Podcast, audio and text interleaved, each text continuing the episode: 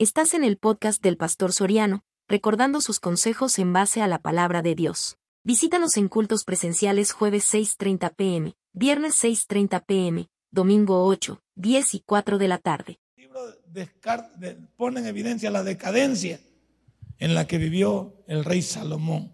¿Lo tiene? 4, 9 en adelante. Mire lo que dice. Mejores son dos que uno, porque tienen mejor paga de su trabajo. Porque si cayere el uno, le levantará a su compañero. Pero hay del solo que cuando cayere no habrá segundo que lo levante.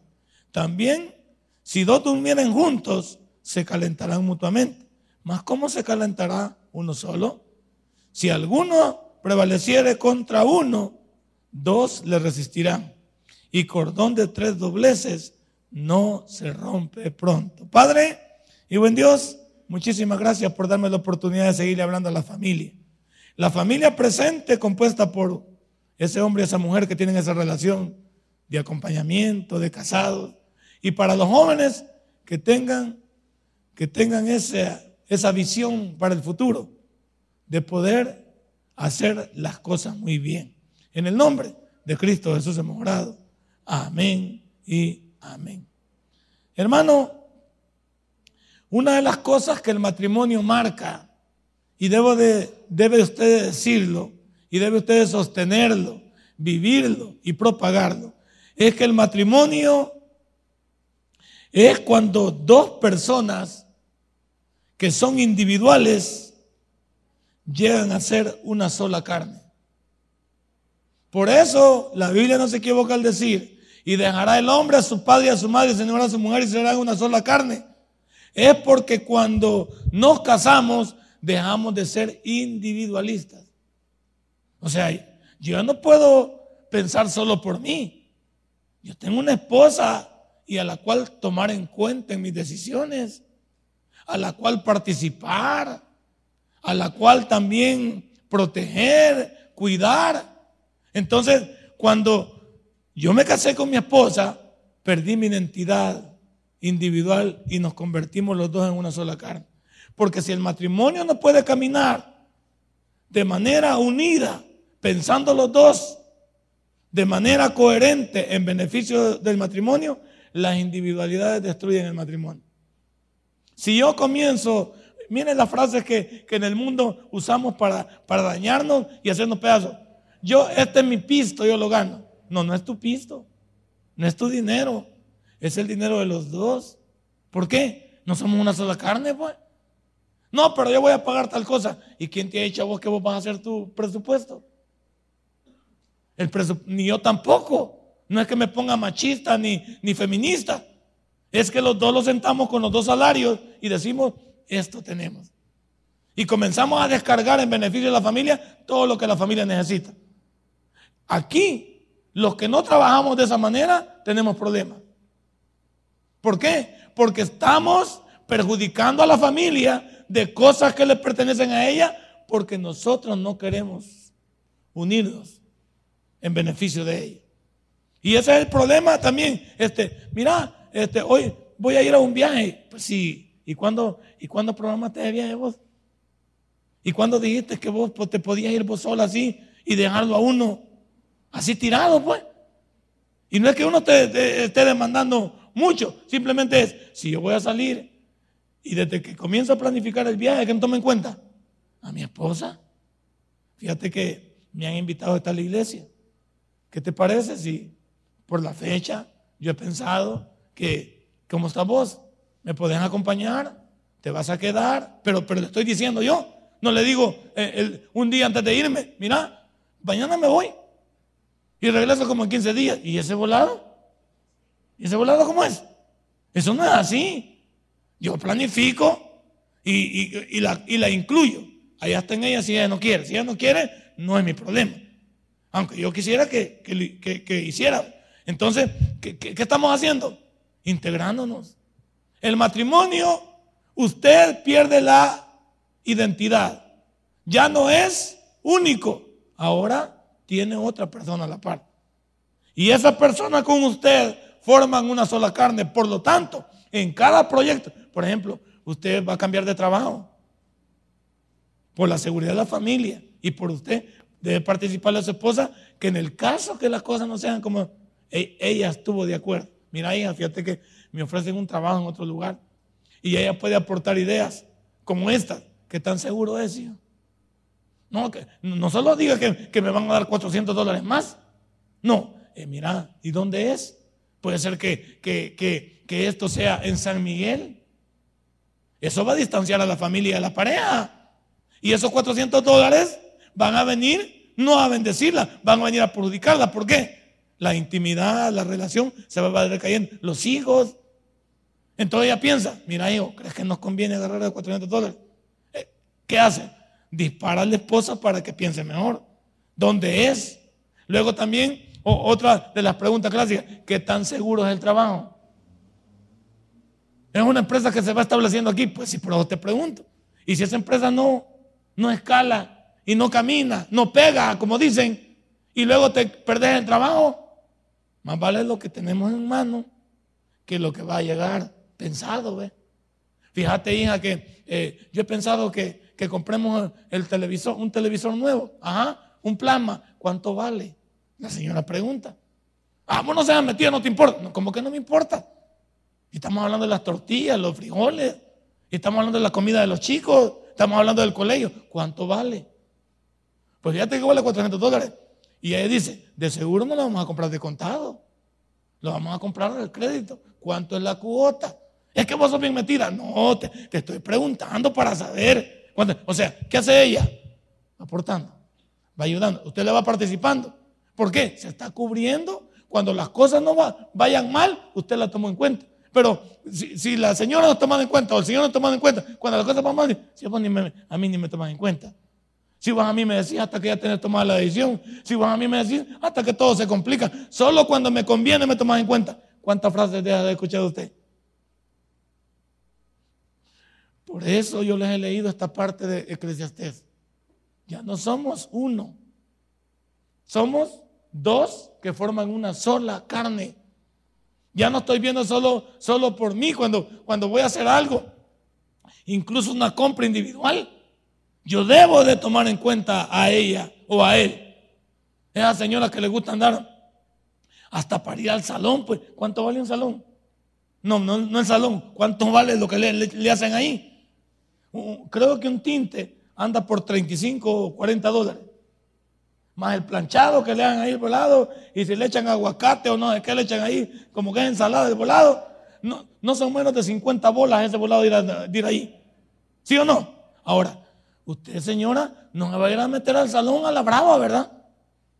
Porque esos 50 dólares estaban destinados para el hogar. Entonces, pero usted le participó a su esposo y él le dijo, démosle, ah, bueno, cuando, cuando falte, se soporte, no nos vamos a, comer el tinte en huevo.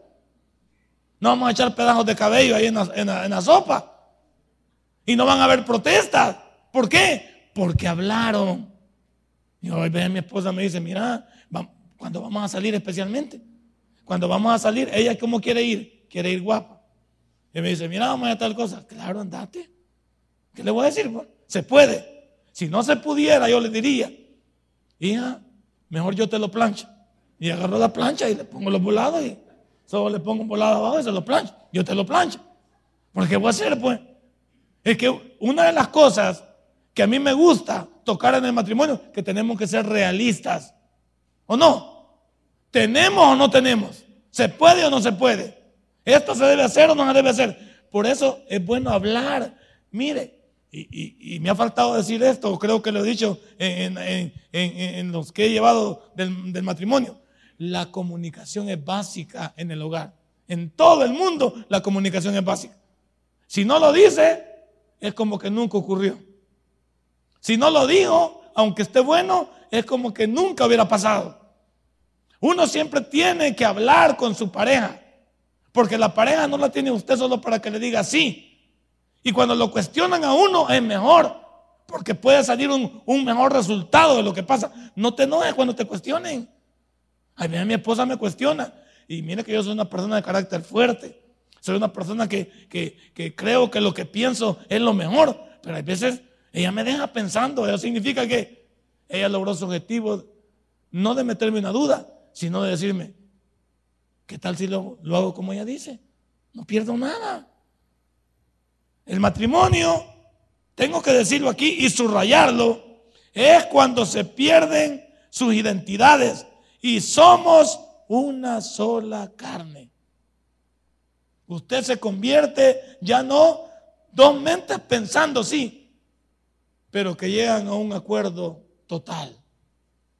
Dos mentes hablando que llegan a un acuerdo total. Cualquier cosita se platica con la pareja.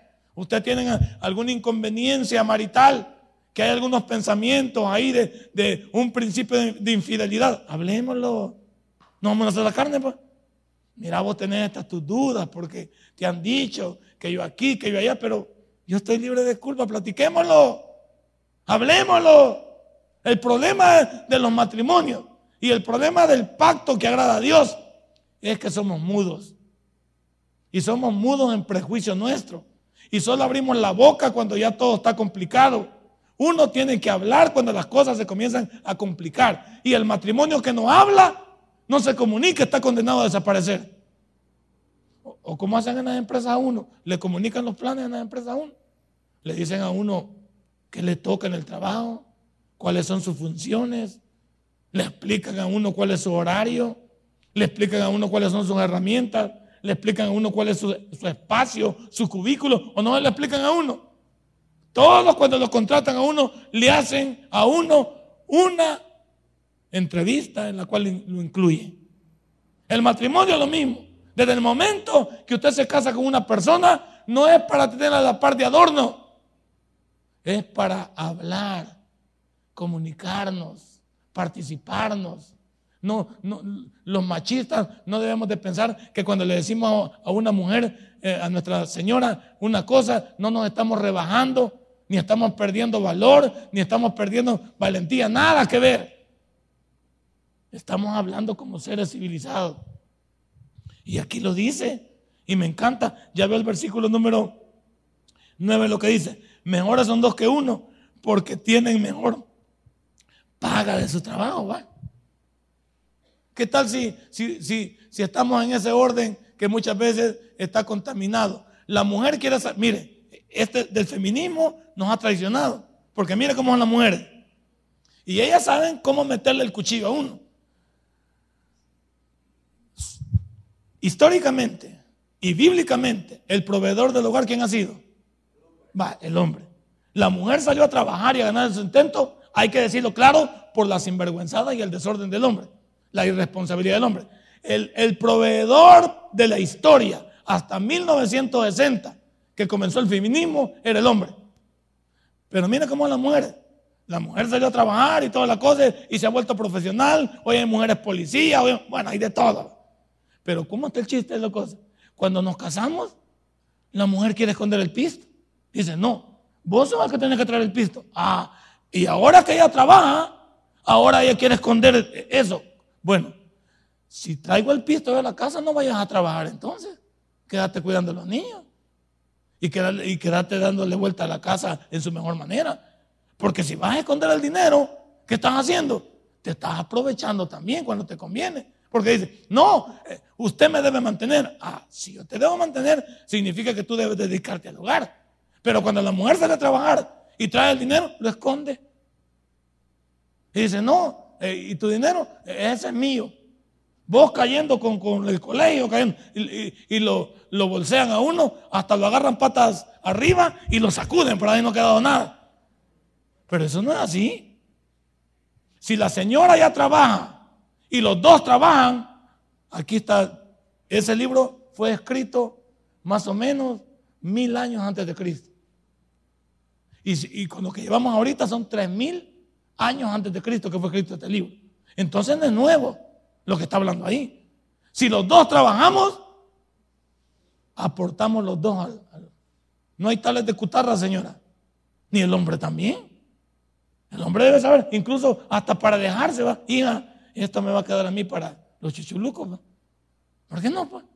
Esto me va a caer para el pasaje, me queda para la comida, me queda y se reparten. ¿Para qué? Para que cuentas claras, amistades largas. Pero cuando usted esconde el dinero, hembra o varón, hace dudar a su pareja. Aquí dice, mejor son dos que uno, porque reciben una paga cada uno. Y esa paga viene a ayudar en este tiempo que la mujer trabaja al hogar. Hay de aquellas mujeres que, que como digo, son muy vivitas. Hablan del feminismo cuando les conviene. Y se ponen machistas cuando les conviene. Señora, como dice mi pueblo, ponga cara viva. Y también, señor, ponga cara vivo. Si usted trabaja y ambos trabajan, el hogar se beneficia mejor. ¿Por qué? Porque los dos traen frutos para el hogar. No me queden viendo feo, señora, que esto no lo escribí yo. Lo escribió la Biblia y lo escribió Salomón en su parte. Ahora, hermano, cuando somos una sola carne, votamos el yo. ¿Sí? Porque el yo se levanta siempre, yo te mantengo, yo traigo, yo hago. y no es cierto que eso causa una vergüenza para hembra o varón. Para hembra o varón, hablar de términos de sostener el hogar en toda su plenitud y discutir por ella es sinónimo de divorcio en el futuro. Especialmente un hombre. Un hombre, a menos que sea gallígulo y haga cara dura, pues. Por ejemplo, eh, digo, si mi esposa ganara más que yo y ella llega al hogar con ínfolas de que me, pasa llevando porque ella gana más que yo, yo le diría, momentito, yo no tengo la culpa que vos ganes más que mí. No, pero yo me preparé más. Pues sí, vos te preparaste, pero yo me sacrifiqué también. Entonces tu preparación lleva frutos conmigo. No me hables así. No, es que aquí la casa yo la mantengo y qué, si como que no hubiera hombre. Ah, bueno, así nos llevamos. Ah, vaya, esas, ofensas son como al revés, va. El hombre llega y dice, ah, si yo te saqué de, de esa colonia y yo te puse, si no fuera por mí no vivieras aquí. Cuidado con esas ofensas. Que esas ofensas perjudican más que un trompón pegado en la cara. Mejor que le peguen un trompón a uno y no que le digan esas cosas, porque el trompón, el dolor pasa. Pero lo que dijiste queda grabado aquí. Entonces cuando comenzamos a decir que yo mantengo la casa, que, no, no, te saqué y que vos sos un hombre inútil. Señora, si, si usted escogió ese hombre y sabía que era inútil, que no lo vio que era inútil el hombre. No creo que no lo haya visto. Lo que pasa es que en el amor, digo usted, en el futuro este viejo va a cambiar. ¿Qué? ¿Cómo va a cambiar? Si a él no le gustaba trabajar de novio, ¿cree que le va a trabajar? ¿Cree que le va a trabajar ya casado? No, ¿verdad? Y hay hombres que yo los veo que, se encargan del hogar. Hay hombres que cocinan, planchan, eh, barren. Y está bien, se ganan, se ganan su comidita, pues. Gloria a Dios por eso también. Pero tenemos que participarlo. Tenemos que hablarlo. Y uno de los problemas es que cuando nosotros nos volvemos una sola carne, ya no existe el yo, que es el que mata el lugar. Yo, yo, yo, es yo, yo. No veo otra cosa más que eso. Cuando la mujer comienza a hablar en yo, en yo, en primera persona, no. Cuando estamos hablando en el lugar es nosotros. Lo que tenemos, nosotros. Lo que hemos comprado, nosotros. Lo que hemos trabajado, nosotros, y hay que incluir a la persona. Porque, ¿cómo decir? Esto lo compré yo, ¿ve? Y le quedan viendo a uno, y este viejo no trabaja, ¿no? Entonces, ¿qué? No trae nada aquí. Aquel también lo compré yo, ¿ve? ¿Y la casa de quién es? La casa es mía. Ah, vaya, ahí vamos. Y todo eso, destartarle un matrimonio, destartarle una relación. ¿Por qué? Porque hay revanchismo de por medio ahí. Porque la familia no se puede ver solamente desde el punto de, aunque eso fuera cierto, no es usted quien lo va a levantar. ¿Por qué? Usted cuando escogió la persona nos dijimos que todo lo que recopiláramos juntos era para los dos. Ahí dijimos que estaríamos con él en las buenas y en las malas, en la pobreza y en la riqueza. ¿Y ahora qué le pasa? ¿Y ahora por qué viene con esos protagonismos de, individual? Ni hombre ni mujer están en ese punto de avergonzarse y de echarse a tierra, porque eso daña la relación. Hay que decir que el matrimonio tiene como propósito formar una nueva familia. ¿Qué hicimos cuando nosotros decidimos casarnos? Abandonar a papá y mamá y, y hermanos y hacer una nueva familia con la persona que me uní. Por eso también e, e, es un poquito complicado la mamitis y papitis también. Porque hay veces nosotros estamos tan acostumbrados a depender de allá y nos olvidamos del coño y comenzar a hablar también incluyendo a la suegra o al suegro. La señora hace los frijoles y el marido le sale. Vos no cocinas como mi mamá. Mi mamá me hacía los, los, este, los frijoles, me los hacía requemaditos. Ahí va. Y hay una camisa que no tiene el botón de repente y algo. Y lo ve la señora y dice, ah, mira cómo te tiene la mujer. Sí, es que mi mujer es bien dunda. Ahí va. Usted no puede hablar así del hogar. No puede estarle metiendo cizaña al hogar. Y va que, y que, y que todos sus problemas se los va a contar a su mamá. La muchacha le va a contar todo a la mamá. Fíjate, mamá, que no hemos comido, que no sé qué. Y ahí va la mamá. Venite aquí con frijolitos y arrocitos. Aquí no te hacen falta. Yo te dije que ese desgraciado no servía para nada. Ahí están dividiendo un hogar. Porque los problemas que tenemos en el hogar no se le cuentan a nadie, ni siquiera a los suegros, porque ellos no te van a permitir sufrir. Cuando una mamá sabe que su hija le pegan, la vergüenza. No le dan. ¿Usted cree que la señora no quiere agarrar del pelo al loco ese que, que tiene la muchacha así y no quiere sacarla para traerla para la casa? Pero si algún día se contentan los dos, ¿quién va a quedar de, mal, de malo de la película? La suegra y el suegro. Ellos van a quedar de malo. ¿Y ellos por qué? Por el amor que sentían por uno de los dos, quieren ayudar, pero muchas veces de la manera inadecuada. Cuando usted está, ame a sus papás, visite a sus papás, cuida a sus papás, pero usted entienda que ahora tiene una nueva familia y que esta familia es la que interesa ahorita para usted primero. Si no, porque la Biblia dice, y dejará el hombre a su padre y a su madre y juntos serán una sola carne. ¿Por qué? No es que dice que deje de amar a sus padres y de cuidar a sus padres. Dice que ahora tiene por quién preocuparse. Porque usted está formando una nueva familia. Entonces, hay que tener en cuenta la familia anterior, pero no para que nos sirva de piedra de tropiezo. y, hay suegras, se ha fijado que hay señoras, hay suegras que son raras por fregar, llaman, vení, hijo, que se inventan enfermedades. Fíjate que me duele la... Y sale virado como a las 2 de la noche el cliente. Y porque la mamá. Y, y mira, hijo, que eh, la, la, señora siempre, hasta por el tambo de gas, manda a llamar. Y tal vez la, señora vive en San Miguel y el, cliente vive aquí y sale virado a comprar el tambo de gas. Ey, momento. Hay cosas que se deben ir arreglando por anticipado con lo que se deba de hacer. ¿Por qué? Porque la relación merece respeto. Porque la relación merece eh, ser tomada en cuenta. Y cuando nosotros vivimos como que si viviéramos otra vez allá, allá atrás, no le estamos dando el crédito al hogar que está aquí. Ahora, los que viven juntos como, como pareja con sus suegros, felicidades. Si usted puede vivir con su suegro, con su felicidades. No hay ningún problema. Lo, original sería que usted viviera aparte. Pero si no puede ahorita por X o Y circunstancia, hey, agradezcámosle a la suegra o al suegro que nos, que nos aliviane. Pues. Tampoco le vamos a decir que no. Si ahorita nos pueden echar la mano, que nos cuidan los niños, que nos ayudan un poquito con, con lo de la casa, que nos, hey, démosle gracias a Dios. Tampoco nos vamos a poner bayunco. Pero usted ha formado una nueva familia de la cual tiene que preocuparse como varón y como hembra. También tengo que decir que muchos de nosotros tenemos que decir adiós mamá, adiós papá. Dejamos la familia anterior y, tenemos que formar una nueva familia a la cual ponerle todo el amor, todo el cariño de Dios. Cortamos el cordón umbilical, pero no abandonamos, no, no quiere decir que abandonemos. Quiere decir que hoy mi preocupación principal es mi nueva familia.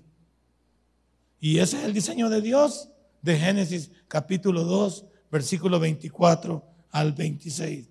Hermano, ¿cómo ves el matrimonio tú? ¿Cómo te suena a ti la palabra matrimonio al leer Eclesiastés capítulo 4, versículos 9 al 2? Debe de cambiar tu chip de cómo ver el matrimonio. El matrimonio es para verlo como una sola carne. Tratando de hacer las cosas como una sola carne. Tomando en cuenta el uno para con el otro. Así es que cada uno de nosotros debemos de saber que estos versículos nos ayudan a poner a la familia de una manera horizontal. ¿Cuál es la manera horizontal? Es mi esposa y yo estamos en la misma línea. Yo sé que a algunos nos cuesta esto porque somos de carácter fuerte, hombres y mujeres. Porque hay mujeres, la verdad, hay mujeres que le ganan la moral al, al caballero.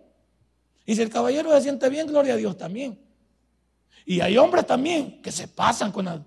Porque el hombre es la cabeza, pero tampoco no debe ser déspota, ni debe ser también un tirano. Entonces hay, hombres también que se pasan al tratar de llevar adelante una relación. A una mujer le gusta que, que, la lleven, le gusta que, que, la conduzcan, pero la, la, mujer no le gusta también, no le gusta, eh, ¿cómo se llama? El maltrato. Con lo que una mujer la daña usted con el maltrato, las ofensas y que usted le ponga una mano encima. Además de la infidelidad. Pero hay que decir que el hombre debe tener cuidado a la hora de tratar con su, esposa. Porque como son una sola carne y es de manera horizontal, a ella la vamos a tratar como complemento nuestro. Es decir, lo que no quiera para mí, no lo quiero para, para ella. ¿Verdad? Si antes, antes de pegarle con el martillo a ella, pegate con el martillo vos a ver qué sentís. Antes de pegarle un trompón a ella, pedirle que te peguen un trompón a ti a ver qué sentís. Porque hay que pasarlo por fuego también, lo que muchas veces nos pasa. Cuando le vaya a decir una palabra hiriente, tratar de que te digan algo ofensivo, vamos a ver cómo te sentís. Entonces, tenemos que decir que en el matrimonio hay que verlo de manera horizontal con el respeto que se debe entre cada uno de nosotros. Así es que tenemos que entender que cada uno de nosotros somos personas que nos entendemos de manera horizontal. ¿Y cuándo es que vemos de manera vertical el matrimonio? ¿Cuándo es que lo vemos de manera vertical? Cuando permitimos que Dios sea el centro de nuestra relación. Ahí Dios, ¿qué hace? Se introduce en el matrimonio pero no para dividirlo. Se introduce en el matrimonio para ayudarlo, para cuidarlo. Entonces Dios lo veo de manera vertical. ¿Por qué? Porque yo no mando a Dios. Dios viene a mi vida si yo lo permito para que me ayude. Pero si yo no quiero, Dios se va. Entonces en la relación matrimonial es horizontal la relación, pero cuando vamos con Dios es de manera vertical. Y usted, ve la última, la última frase del capítulo 12. Si alguno prevaleciere contra uno, dos le resistirán, el versículo 12. Y cordón de tres dobleces no se rompe pronto. No dice de dos, de tres. Aquí significa que Dios está de por medio. Ya no son dos ahí. De manera vertical es Dios en la relación. Y cuando Dios está en mi relación, las cosas van a ir mucho mejor. Yo voy a decir que que cuando eh, teníamos nuestro matrimonio tan valiente, mi esposa y yo, sin la bendición de Dios, no hombre, si es que era un fracaso de matrimonio. Imagínense los dos con un carácter fuerte, con un carácter difícil, y no, no íbamos a ningún lado. Entonces, cuando dejamos que Dios entrara verdaderamente en nuestra relación, no hemos sido la familia perfecta, pero sí Dios ha hecho obra en nuestra vida. Porque hemos permitido que Él nos ayude. Así que usted y yo debemos de dejar que Dios nos ayude. El pacto entonces es de manera bilateral y unilateral. ¿Por qué? Bilateral, la manera, ¿verdad? La manera que tenemos ahí, la relación que tenemos con nuestro cónyuge. Y unilateral, cuando estamos hablando de que Dios es quien quiere entrar a mi vida, pero no para hacerme daño, sino para ayudar a mi familia. Veamos esta otra parte que tengo aquí.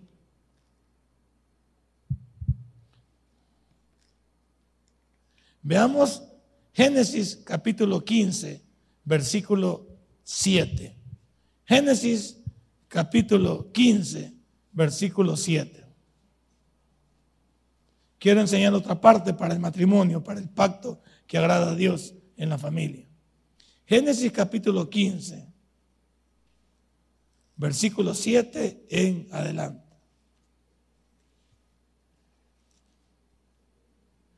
Cuando lo tengan me dicen fuerte amén. Eso me gusta, me llega. No han perdido la, no han perdido el toque ustedes. Tranquilo, tranquilo, muchachos.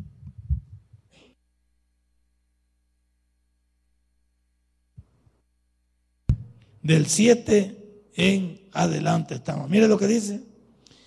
Y él respondió, Señor Jehová, ¿en qué conoceré que he de heredar? Y le dijo, tráeme una becerra de tres años y una cabra de tres años y un carnero de tres años y una tórtola también y un palomín. Y tomó todo esto y los partió por la mitad y puso cada mitad una enfrente de la otra, mas no partió las aves. Y descendían aves de rapiña sobre los cuerpos muertos y Abraham las ahuyentaba. Mas a la caída del sol sobrecogió sueño Abraham, y he aquí que el temor de una grande oscuridad cayó sobre él. Entonces Jehová dijo a Abraham, ten por cierto que tu descendencia morará en tierra ajena y será esclava ahí y será oprimida cuatrocientos años. Mas también a la nación a la cual servirán juzgaré yo y después de esto saldrán con gran riqueza. Y tú vendrás a tus padres en paz y serás sepultado en buena vejez. Una de las cosas que a mí me agrada de esta porción es que Dios trata de decirle a Abraham que una vida de obediencia, en el caso de un matrimonio delante de él, tiene efectos positivos para una relación de larga duración delante de Dios. Muchos de nosotros en el matrimonio hoy en día lo vemos como una válvula de escape o como para un momento. Dios al, pedirle todo esto a Abraham en sacrificio, quería saber qué era, qué, qué estaba dispuesto Abraham a hacer por Dios. Porque ya en el capítulo 12 le había dicho lo que Abraham iba a significar para el mundo futuro y el mundo presente que Abraham, Abraham iba a vivir. Yo le pregunto a usted, ¿cuántos? Es otro tema que me interesa a mí. ¿Cuántos de nosotros? Y voy a ser, pero visceral, y voy a ser tosco y directo. ¿Cuántos de nosotros en nuestras relaciones de pareja y de matrimonio uno quiere y el otro no quiere? Lo voy a dejar en puntos suspensivos porque no quiero maltratarnos. Pero no me, no me va a dejar mentir usted, los que estamos aquí y los que lo van a ver grabado. Nosotros sabemos en la pareja quién no quiere en 100% cuando el otro quiere avanzar y nos tratamos de echar zancadilla. Pues un ejemplo, va. Ella le gusta venir al culto, el hombre le dice, ¿qué es que la gana estar yendo todo al culto? Pues? ¿Y por qué hay que ir toda la semana? ¿Y por qué hay que servir? Pues? ¿Y por qué hay que demar? ¿Quién está quitando todo el impulso a que la mujer sea una sierva de Dios? El hombre. Démosle vuelta a la tortilla. Hay mujeres también. ¿Por qué? ¿Por qué me dirigí primero a la mujer? Porque la mujer es la más obediente delante de Dios para venir a Él. Y es la que tiene más que ganar cuando viene a Dios. Ahora, voy a quitarles un velo a las mujeres. Hay mujeres que comienzan a molestar a su hombre cuando está dentro de la iglesia. Hermana, si su hombre en el mundo era, el diablo, no quiere decir que aquí también no sea mero diablito también. Pero por lo menos aquí, en lo que oye, estará un poquito así como chiviado, dicen en mi pueblo, para no hacer las cosas tan descaradamente. Pero hay mujeres que hostigan al marido. ¿Y qué le dan a ir al culto?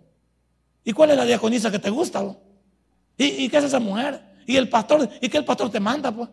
¿Y, por qué hay que hacerle caso a él? Pues? Y, la Biblia, ¿a qué me va a decir de la Biblia a mí? Hay mujeres que, que les agarran una papalina y sacan de onda a hombres que quieren seguir a Dios. Y yo les digo a, esas mujeres, ustedes no son diabólicas, son hermanas de Jezabel. Porque ustedes no entienden que si ese hombre ha cambiado, ah, no, no saben quién es Jezabel, pensando que era una vecina de ustedes. Jezabel es la mujer más mala de la Biblia. Ese nombre no hay que ponerle ni a la chucha, hay que ponerle el nombre. Porque Jezabel era la que mandaba a cabo a ese rey mandilón, que hasta lo mandó a matar a, lo mandó a matar a uno de sus vecinos, porque el llorón este iba a ayudarle a la, mujer esta, y esa vieja era más mala que la carne cuche. Entonces, entonces esta, imagínense, mujeres que están aquí, ¿cómo vas a creer que vas a hostigar a tu marido de esa manera? Si tu marido tú lo conociste como era antes. Y ahora que Dios te lo tiene amarradito, lo comienzan a cucar y a chunguear vos. Sí, que no, hay que ir a la iglesia. Que, pues ya no nos sacás. calmada, hermana. ¿Cuántas hermanas quisieran que sus maridos vinieran a la iglesia y no vienen? Y, y el suyo viene y usted le agarra la gran chocolilla.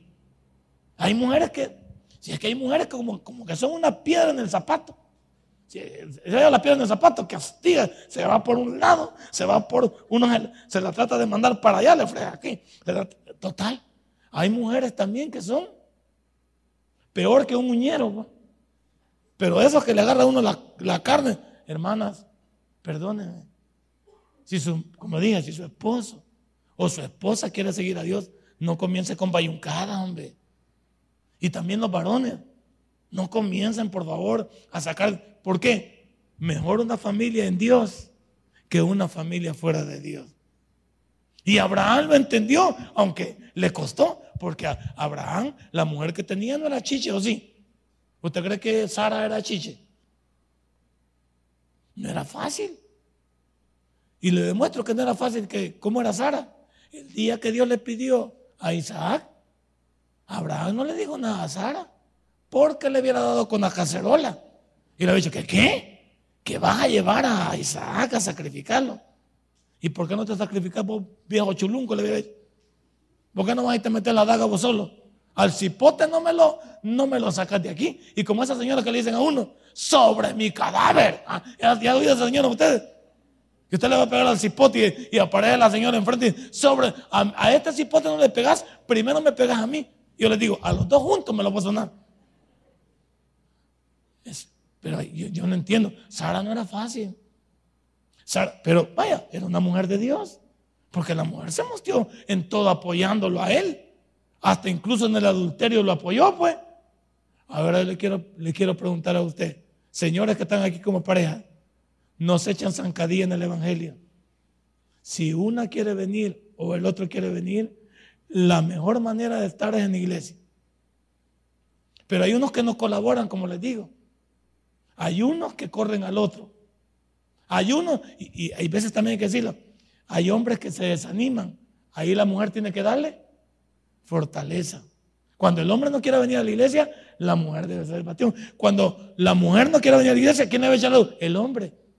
Pero el hombre dice, no, mira, ya no mira la iglesia, vamos a irnos de, de parrando, ahí vamos a agarrar el mes para... ¿Usted cree que es la mejor decisión? Y, con que con una vez que uno deja de venir a la iglesia, ya le agarró pereza. Ya no viene dos veces. Tres veces. Ah, estamos, ahí ni se acuerdan de uno, dice usted, si se ha fiado. Si ahí ni le falta uno. Cuidado. Usted debe entender que como pareja nosotros debemos de ayudarnos, debemos de, de fortalecernos, debemos de hacer todo lo humanamente posible para que el lugar esté cerca de Dios. A mí eso es lo que me gusta de mi familia. Primero porque los he acostumbrado a que no me digan si quieren venir o no quieren venir. Mi familia ya sabe que si llegamos a tal hora, yo les digo, a las 4 de la tarde nos vamos. No les estoy preguntando. Yo ya, tengo mi plan. Ahora, hay algunos que tienen que pedir permiso. Lo siento mucho por usted. Pero yo tengo mi plan ya. Con mi esposa, mira, nos vamos a alistar y nos vamos para el culto. si ella me dijera, ¿y por qué vamos al culto y no vamos al cine? Mira, Gloria, ¿qué crees vos? Entre el cine y Dios, ¿qué crees que es mejor? Ahora te voy, a, a dar chance a vos. Si vos te querés ir para el cine, andate al cine. Pero Moisés se viene conmigo. Vos si querés te vas para el cine y andate para el cine. Pero Moisés no me lo llevas al cine tú, ese me lo llevo yo. Porque ese es la persona con la cual tengo que fluir. Vos ya estás bien, ya estás para el tigre si querés y toda la cosa, andate para el cine. Y te querés, te querés de fiesta en fiesta, hacelo. El cipote me queda en mi orden. Ese yo lo voy a impresionar. ¿Por qué? A ella no la puedo obligar. ¿O puedo obligar a mi mujer a que venga a la iglesia? No. Si ella sabe el bien y el mal. Y no quiere venir y, y que yo me voy a poner a ayudar. Ah, pues no, oiga, como vos no van. No, quédese. Y que mañana no voy al cine, mañana voy a agarrar para la discoteca. Vaya para la discoteca. Lo único la relación se va a ir distanciando. Y yo voy a comenzar a decirle, bueno, usted busca del mundo, busque del mundo. Yo quiero de Dios. Pero el cipote no me lo mueve de aquí. Cipote es mi responsabilidad. Ahí vamos, va. Yo tengo que pararme bonito. A ella no la puedo. ¿Cómo Stephanie va? Si Stephanie no quiere venir, ella tiene que tratarlo con. Yo ahora le voy a decir una cosa. Hija, ya no quieres nada con Dios, seguí siendo mi hija. Pero ya yo tengo que ver también por aquellos que son parte de la familia de Dios. Y si Carlos te acompaña y, mi nieto te acompaña, dele, porque esa es otra familia. No los puedo obligar. Pero sí, ellos van a entender que yo me agrada todo lo que tiene que ver con Dios. Y la Biblia me manda a mí a ser benevolente, primero con quienes, con los de la familia de Dios. Y no es que la voy a abandonar a ella, pero si me pide 100 pesos, posiblemente le dé 25. Pero no le voy a dar los 100 pesos. Pero si está conmigo y siento yo que hablamos el mismo lenguaje, 100 pesos no me debe dárselos. Porque hablamos el mismo lenguaje y porque estamos haciendo lo mismo. Y sé que yo, si estamos, y yo siempre le digo a ella, la beneficiada de, buscar a Dios sos vos y tu marido y tú y tu, y tu hijo. ahí no me puedo meter con Nancy también. A Nancy, ¿qué le diría yo? Mire, papá, que ya no voy al culto. Ok, hija. Hoy mismo va a buscar dónde ir. Ah, busque su piececita, ah, busque sus cosas y, y se va. Y yo siempre debo ser su papá. Pero aquí no puede vivir usted si no adora al Dios que yo adoro, porque esta casita Dios me la regaló para personas que lo seguimos a Él. Entonces ella, ella viene, pero no, papá, no me venga con carreta. ¿No quiere nada con Dios? Busque usted ya su casita aparte y haga su vida aparte porque usted sigue siendo mi hija. Pero aquí en este lugar adoramos a Dios. Usted lo haría diferente, eso es usted. Yo le estoy contando cómo lo haría yo. Y le digo, Dios, no te, no te vayas hoy, te voy a chance 15 días que, que, hagan los contratos. Pero después de 15 días, le cambio cerradura a la chapa. Yo así soy. ¿Por qué? Porque estamos hablando de adorar a Dios. Y estamos hablando, de buscar a Dios. ¿Y por qué Abraham fue uno de los hombres más prósperos del Antiguo Testamento? Por obediente. Y tuvo sus, sus errores de mentiroso. Pero el hombre fue obediente a Dios. Pues esa obediencia Dios busca en el matrimonio. Esta noche, regálenle un fuerte aplauso a Dios y comencemos haciendo su voluntad. Vamos a entregarle a Dios la parte que le corresponde, vamos a ser agradecidos con Él. Si este mensaje ha impactado tu vida, puedes visitarnos y también puedes buscarnos en Facebook como Tabernáculo Ciudad Merliot. Sigue con nosotros con el siguiente podcast.